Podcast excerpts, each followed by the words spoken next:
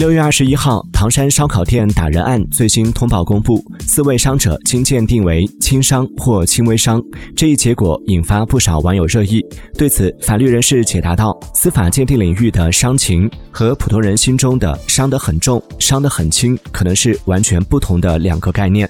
比如鼻骨骨折、肋骨骨折等等。”这样的伤情在一般人看来已经属于比较重的了，但在司法鉴定上属于轻微伤。我们常说的植物人为重伤一级，司法领域的伤情是判定罪责的重要依据，轻微伤和轻伤是非罪和有罪的重要区别。